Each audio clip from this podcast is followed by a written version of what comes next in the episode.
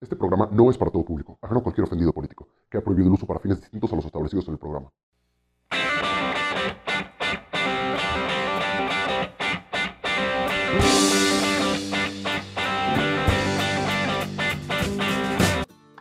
¿Qué pasó gente bonita? ¿Qué pasó gente hermosa? Gente chula que nos escucha en este nuevo episodio de En Hora Libre con su servidor Diego Alvarado. Y como siempre, cada semana me acompaña mi amigo y compañero Sergio Iglesias. Sergio, ¿cómo estás? Bien, Diego, muchísimas gracias por la introducción de todas las semanas. Aquí andamos otra vez con toda la actitud para comentar lo que ha pasado en esta semana de locos en el mundo, ¿no? La nueva temporada de la serie 2020. La temporada 6, vaya de este episodio, ¿no? Ya muy, bueno, esta temporada ya muy larga, ¿no? De Black Mirror, vaya. Sí, terrible, terrible. Bueno, me pareció, mira, hablando del tema, interesante vuelta de tuerca, ¿no? La escena postcréditos de la temporada 5, el regreso de Anonymous. Ajá, sí, claro, un buen plot twist, el regreso de Anonymous, claro, como los escritores ya se quedaron sin ideas, pues dijeron, pues vamos a aventar a los hackers otra vez. Sí, a ver qué sale, ¿no? ¿Y cómo ves que regresa Anonymous, se hace tendencia, es el héroe de todos y hace un gran ataque? Hace un gran ataque, amigo. Y un gran ataque al, jefe del mundo libre, ¿no? Como dirían por ahí, en los Uniteds. En los Uniteds, el jefe del mundo libre. Así es, familia bonita. No, no se trata de lo que pasó en Chicago. No, no se trata de los archivos secretos del Vaticano ni de Lady D. No, temas serios. Temas serios, amigos. Anonymous filtró. ¿Qué filtró, Sergio? Pues Diego, no quisiera yo haber visto eso. Es como el meme de no debía hacer eso. Pero Anonymous filtró las nudes, es decir, el pack de Donald Trump. Oh, Dios mío. Tengo que, amigos, eh, si me permiten unos momentos, voy a... no, Diego, no te recomiendo. En vivo, a naranja y a todo color, ahí lo tienen. Qué rico, como una buena bonafina, ¿no? Ándale, algo así. La Bonafont de mandarina, ¿no? Es esa. La Bonafont de mandarina, exactamente. Una buena mandarina. Para el taco. Cuiden sus, fotos, chavos. cuiden sus fotos porque, porque Anonymous anda libre y pues no sabemos, ¿no? ¿Quién puede ser el siguiente? puede ser cualquiera de nosotros. Pero bueno, cuidado, jóvenes. Amigo, hoy ha llegado el día de hablar de otro tema serio de coyuntura, ¿no? Sí, un poquito más serio que, el chistecito este. Pues bueno, Diego, como tú sabes, lo de Anonymous, como lo decíamos, fue el cierre del mes pasado. Pero un poquito antes de eso, vino un tema muy fuerte en Estados Unidos, que fue eh, el asesinato de, George Floyd. Como ustedes ya sabrán, nada más para que recapitular y la gente que no ha estado en redes sociales pues se entere, pues la policía sometió a un afroamericano llamado George Floyd por, este, por haber utilizado un billete de 20 dólares que aparentemente era falso y entonces pues ellos decidieron que era justo, correcto y adecuado someterlo al suelo, aplastarle el cuello con la rodilla y pues asfixiarlo hasta morir. Pero no sé, Sergio, ¿has visto, ¿has visto el video? La verdad, se ve ahí la brutalidad del ataque, no sé, lo inhumano que fue haber sometido de esa manera a un...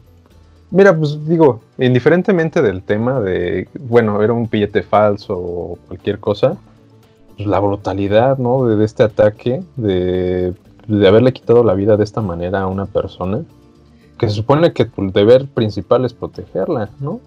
Sí, la verdad es que a mí sí me saca mucho de onda porque ver el video está fuerte, ¿no? La verdad es que, te voy a ser sincero, yo lo vi una vez porque ese tipo de imágenes sí me alteran un poquito.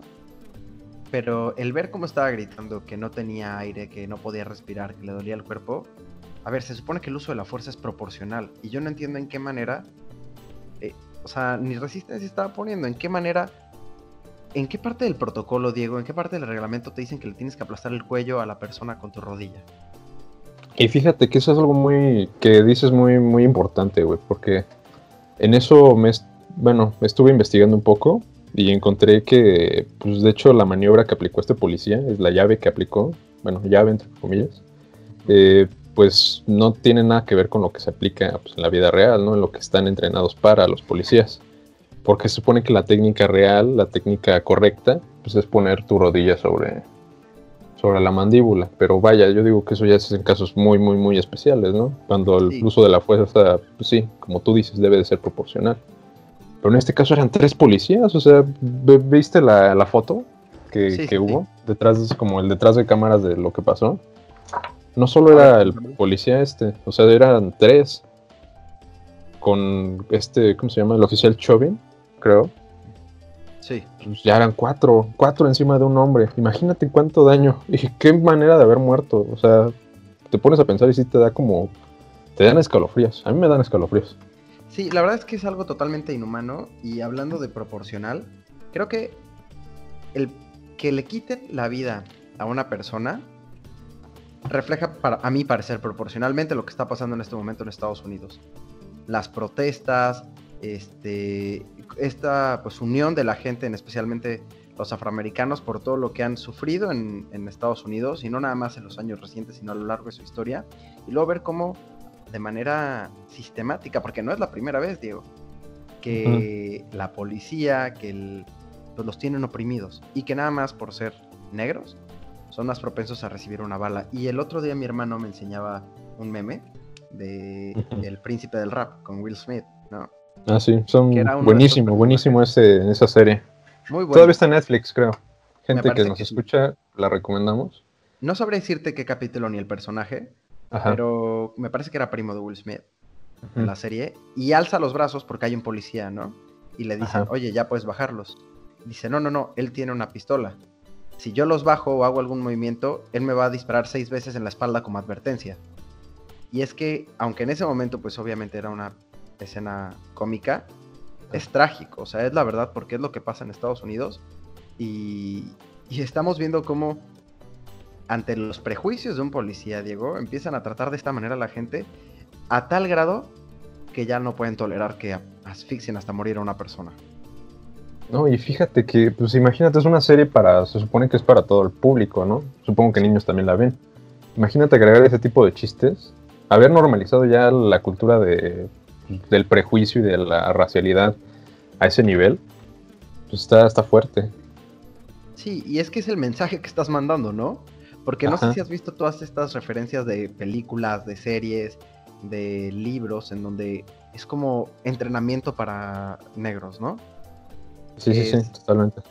Este, si ves un policía, no te muevas, alza las manos, siempre avisa lo que vas a hacer, por nada del mundo salgas corriendo. O sea, ¿en qué parte de, de lo normal cabe que un segmento específico de la población, un grupo étnico específico, tenga que tomar precauciones fuera de lo normal?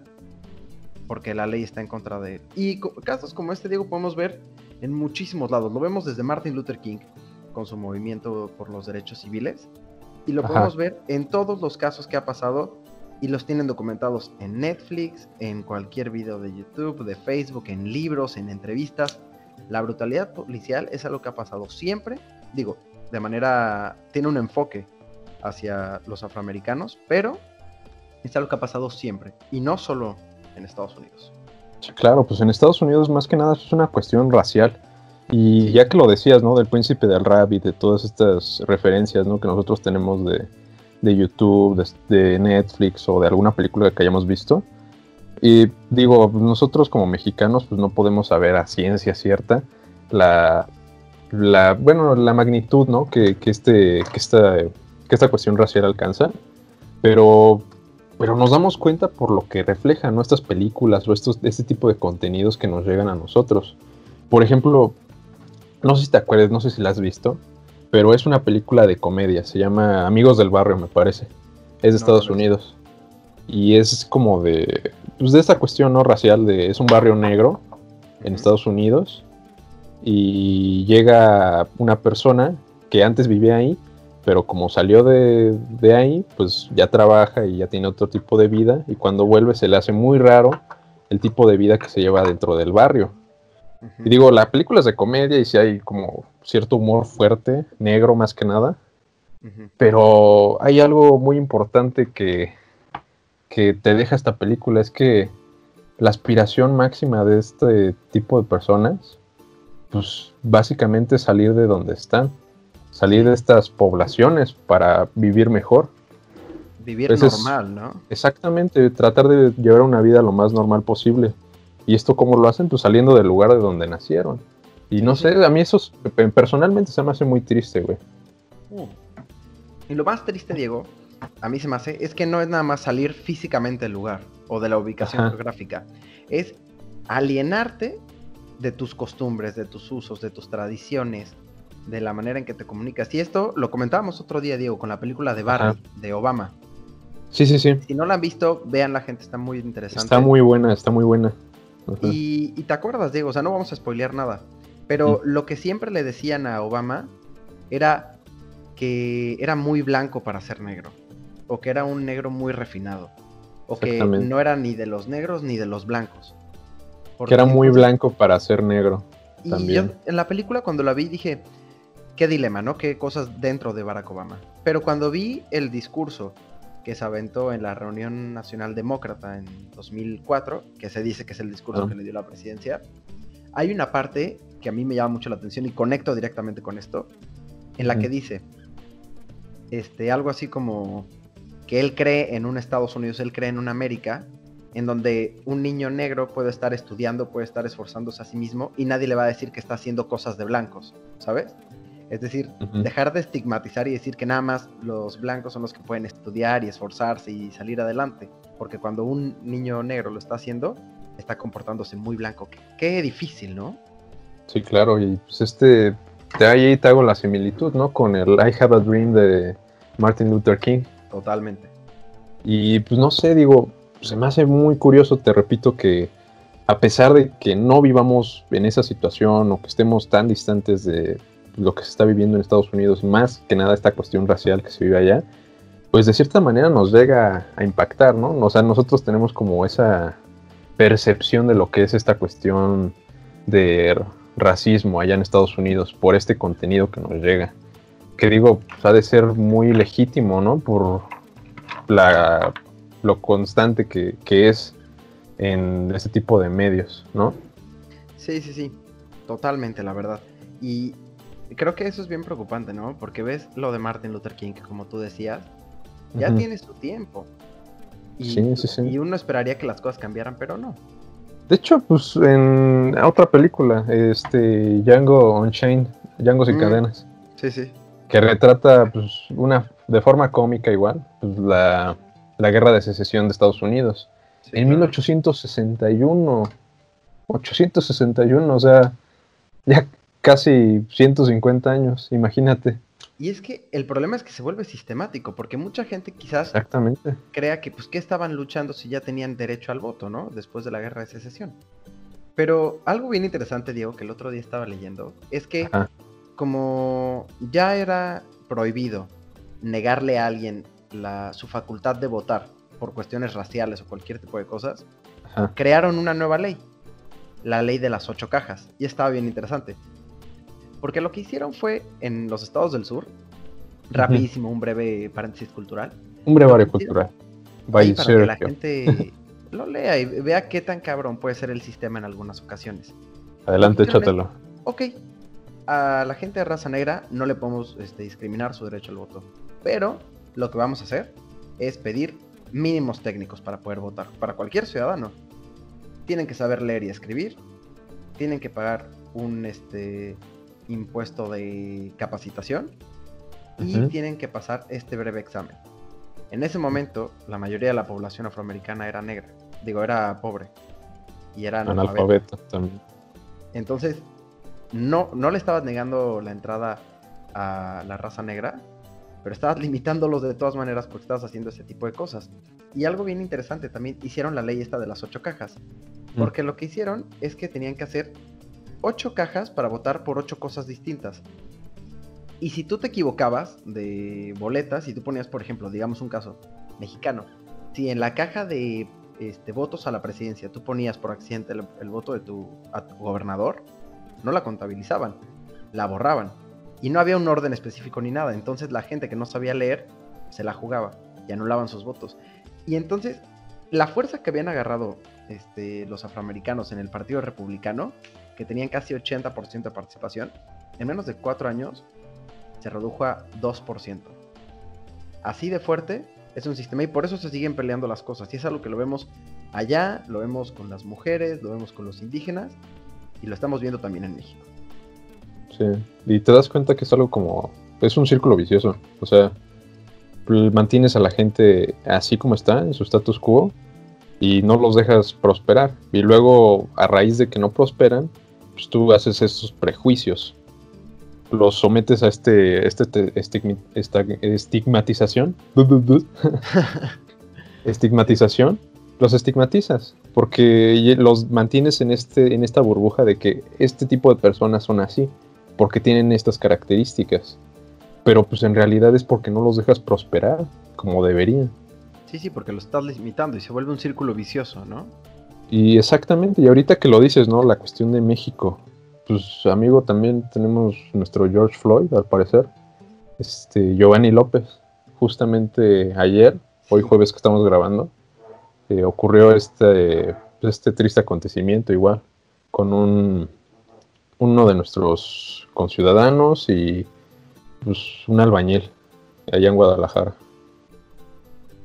Así es, y creo que es bueno que lo menciones porque mucha gente estuvo criticando, ¿no?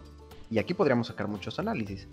Pero mucha gente estuvo criticando que nada más nos estábamos preocupando por lo que pasaba en otro país, que hablábamos del racismo en Estados Unidos y no del racismo en México.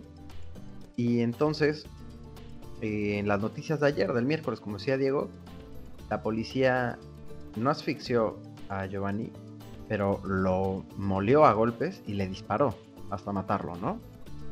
Y ahora pareciera, porque empezamos a hacer una campaña exigiendo la vida de, pues, exigiendo justicia por Giovanni López, y ahora como tú dices tenemos nuestro George Floyd, ¿no? Así es, y pues yo me metí a ver la noticia porque sí soy medio morboso para eso. Y bueno, con.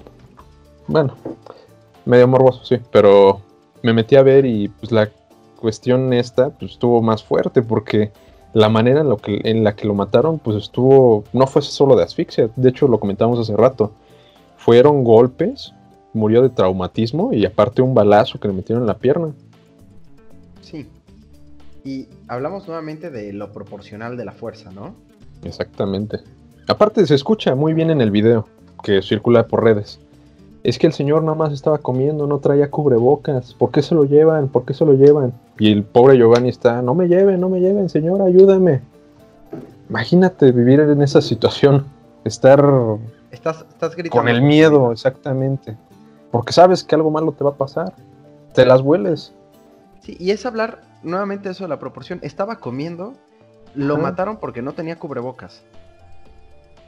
O Nada más por eso. Exactamente, digo, la cuestión esta de la salud ahorita es muy importante y aquí en Hora Libre se los hemos recalcado miles de veces, ¿no? Que se cuiden, que tengan cuidado, precaución, pero llegar al, a ese nivel con la policía, que te paren por no traer cubrebocas y aparte terminar muerto.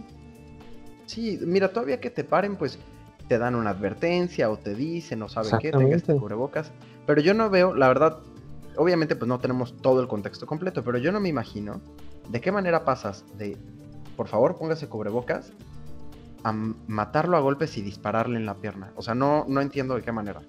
Exactamente. No tenemos todo el contexto, pero pues, se me a mí, en lo particular, a mí se me hace muy inverosímil, pues este de 0 a 100 en, no sé, menos de 5 minutos.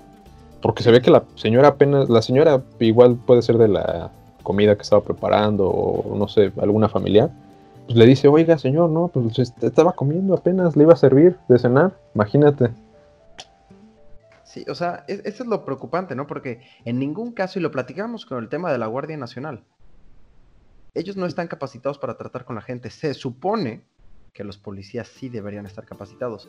Y no es justificable, ni entendible, ni defendible que hayan hecho eso. O sea, no hay manera, no hay, no, se entiende, ¿verdad? Indigna mucho y obviamente, pues, saca como este enojo social y pues vemos ya lo que está pasando ahorita en Jalisco, en Guadalajara, que están mm. destruyendo, ¿no? Eh, sí, muy, muy justificable, la, la, verdad. O sea, este tipo de cuestiones, pues han sido como un estandarte, ¿no? De la policía mexicana, de la fuerza en general mexicana.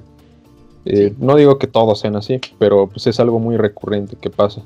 que pues, las policías o algunos cuerpos militares pues, se pasan de, de lanza. Y pues es esta indignación, ¿no? Más que nada, Sí, sí, sí. la que Y- sale a flote. Claro, y pues cuántas denuncias no hay en contra, como tú lo decías, o de las Fuerzas Armadas o de los policías por violaciones de derechos humanos. Pero Sí, claro. el tema, a mí lo que me preocupa es que, o sea, me llama mucho la atención, Diego, porque ¿cuánta gente no muere todos los días en este país tan violento? ¿Cuánta Ajá. gente no es asesinada, es ultrajada de sus posesiones, de su casa, de su vivienda, de su familia? ¿Cuánta gente no muere? ¿no? Y ahora pues, tras la muerte de, de Giovanni López, obviamente genera indignación y queda como un estandarte, ¿no? Esta muerte en específico genera un estandarte y ahora estamos buscando justicia para él y para todos, ¿no? Sí, como DVD. Pero lo que, totalmente, pero lo que a mí, híjole, no me cuaja muy bien, es que lo que veíamos en Estados Unidos que decían, ¿no? El famoso lema de All cops are bastards, todos los policías son bastardos, parece que empezamos a replicarlo acá.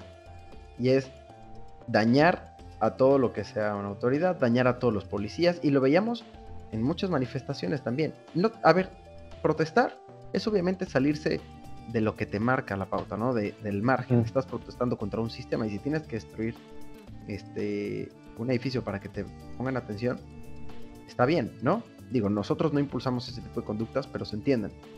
Porque No, no la, no, la, no la impulsamos de manera abierta, pero pues digo, cada quien está en la libertad de hacer Claro, lo que crea conveniente con esas libertades, ¿no? no de hay un llamar la manual que te diga cómo protestar y cómo no. Exactamente.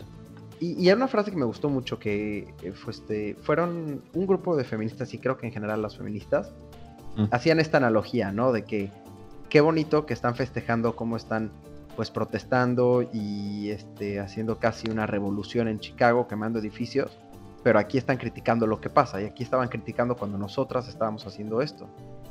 Y decían, cuando valoras más el valor monetario de algo sobre el valor de la vida de una persona, algo así, la verdad es que no estoy citando correctamente, pero decían, cuando te preocupa más eh, el daño pues, monetario que estás causando, el daño material, ¿no? Sí. anda, el daño material sobre el daño a una vida, pues es que algo está mal, ¿no? Y eso estamos totalmente de acuerdo, pero lo que te digo que no me termina, güey, es, a ver, no todos los policías son malos. Y no todos los policías son corruptos. Y no soy yo defendiendo a los policías. Es cuestión de lógica, no se puede generalizar. Y el tema es que estamos criticando a los policías porque lo que hicieron fue indefendible, como lo decíamos, tienen que ser castigados, tienen que ser llevados ante la ley y ellos determinarán cuál es la sentencia, ¿no? Ujú. Pero no Y nos pues, eh, ahorita, ahorita hay que ser más específicos. O sea, ahorita estamos hablando de la cuestión de México. Ahorita, ahorita, Sí, ¿no? O sea, ahorita lo de Estados Unidos, eh, pues es otra cuestión que nosotros no conocemos a profundidad. Y ahorita estamos hablando de lo que sucede aquí en México con los policías. sí, sí.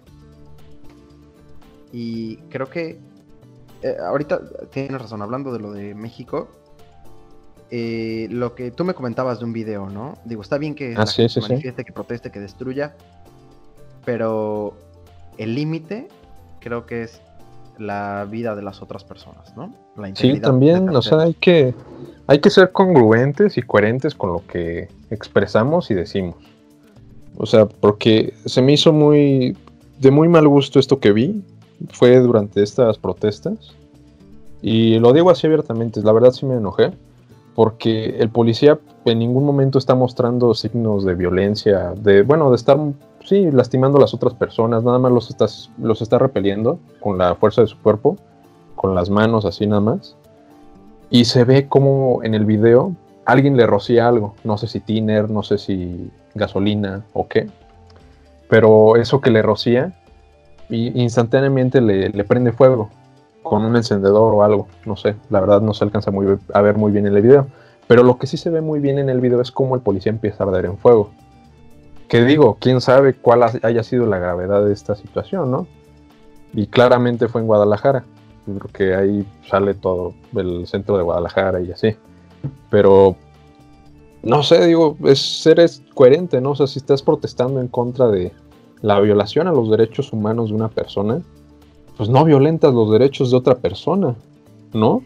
Sí, o sea, lo que decíamos, el daño material está bien, es reparable, se repone. Es reparable, no hay bronca. Pero la vida de un policía y, y no sigue crean que siendo, estamos- sigue siendo una vida y ajá, no, no estamos, no estamos justificando. defendiendo, sí, no justificamos lo que pasó, no estamos defendiendo a los policías, no estamos defendiendo al sistema, todo lo contrario. A ver, tienen que, como lo decíamos, tienen que ser este, sancionados estos policías y seguramente enjuiciados y seguramente, pues, detenidos. Pero una cosa no, es detenidos, detenidos y que paguen Sí, pues, claro, lo que tengan que pagar. totalmente, con la ley. totalmente, o sea, tienen que ser castigados, sí. Ajá. pero es no entrar hacia agredir a las otras personas. Y no hablamos nada más de la gente que se está protestando. Decir que todos los policías son malos, que todos los policías merecen ser castigados, que merecen ser asesinados, perseguidos, encarcelados. A ver, se tienen que, que enjuiciar algunos, sí, los que tengan denuncias, se tienen que ser más estrictos.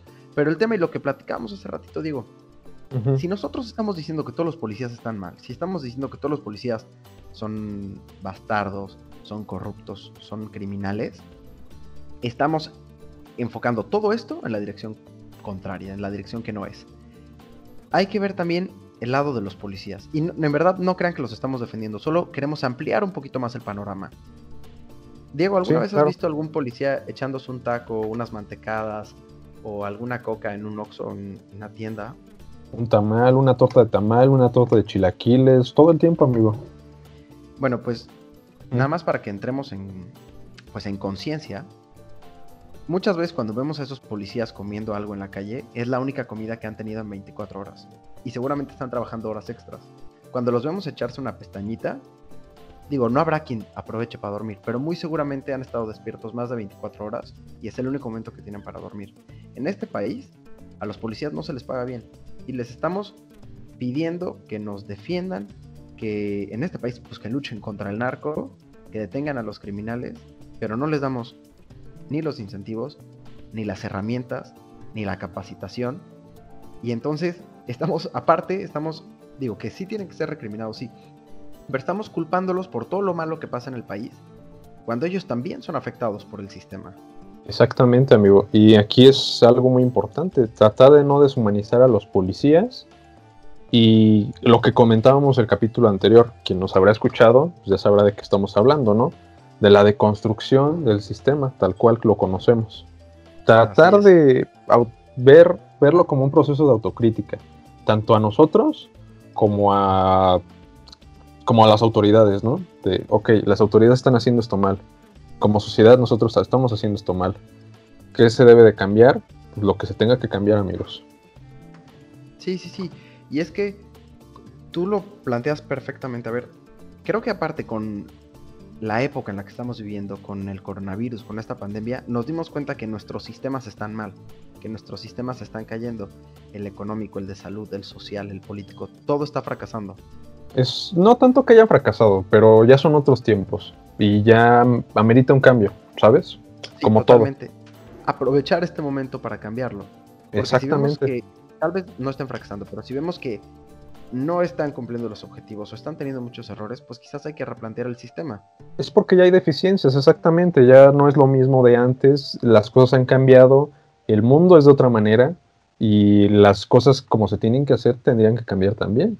Claro, y si se tienen que cambiar los sistemas, se cambian. Y ahora se cambian nosotros, y, ajá, en y este tenemos la no oportunidad, tenemos- claro, y no tenemos quizás en este momento las propuestas, ¿no?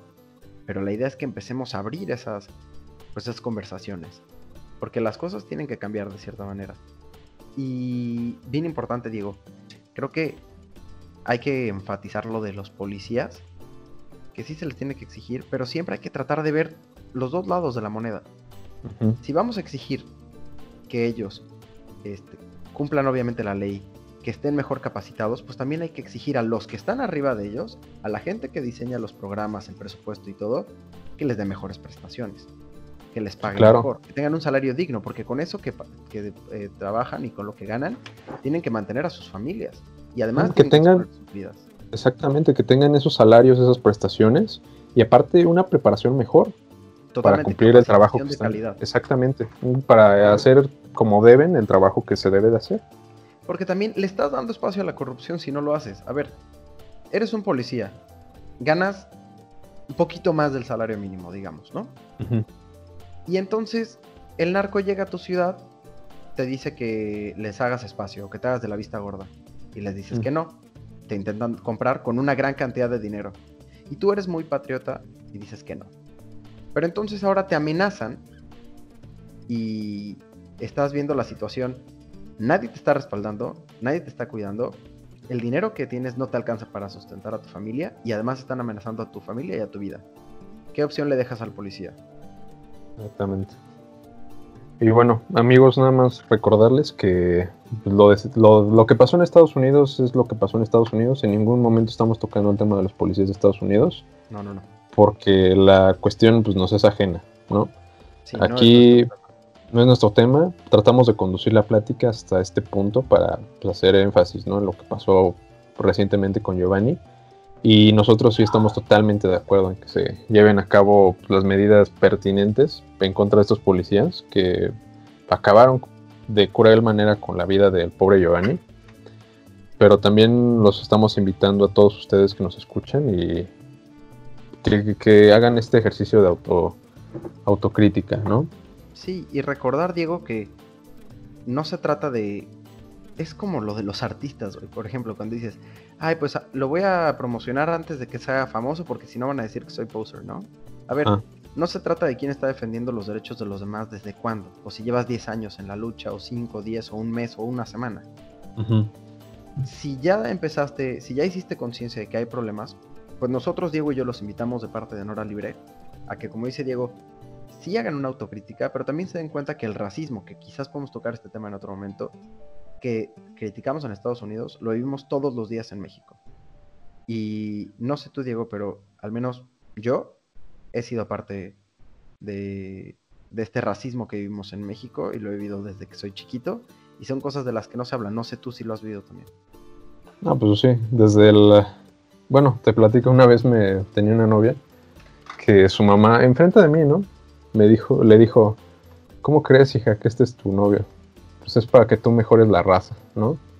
Haciendo, mm, haciendo referencia, no sé si a mi color de piel o a...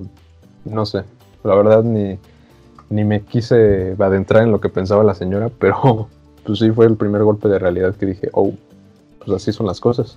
Y es que, bueno fuera que fuera un caso aislado el tuyo.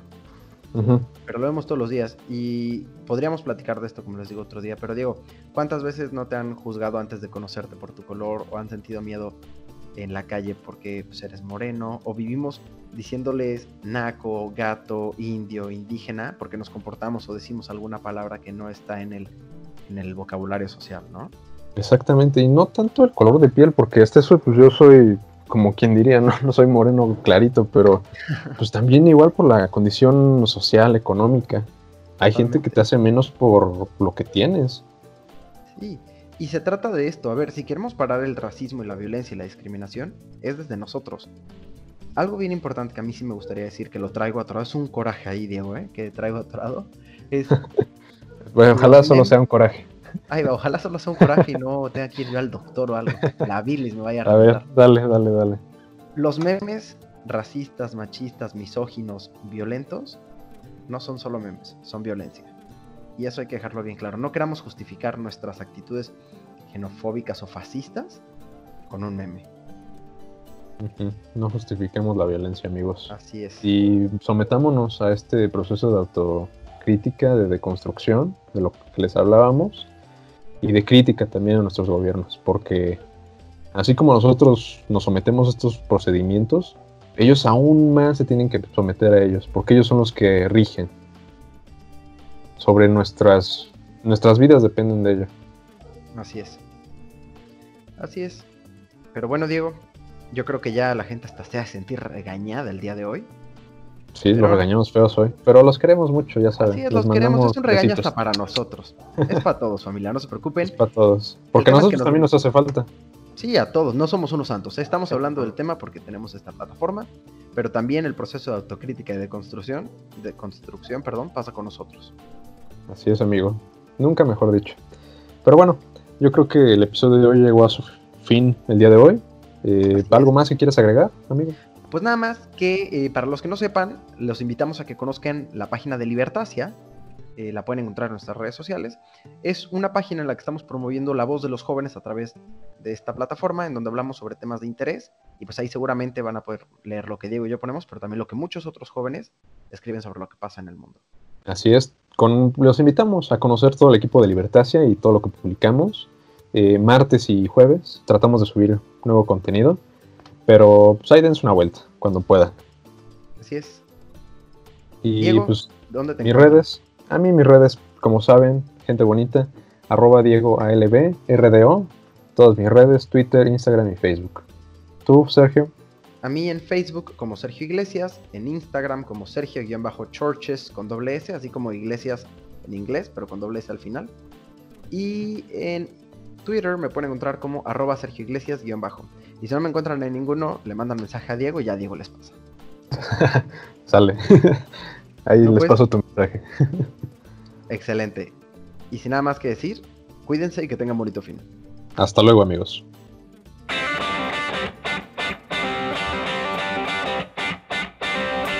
Esto fue En Hora Libre con Sergio Iglesias y Diego Alvarado.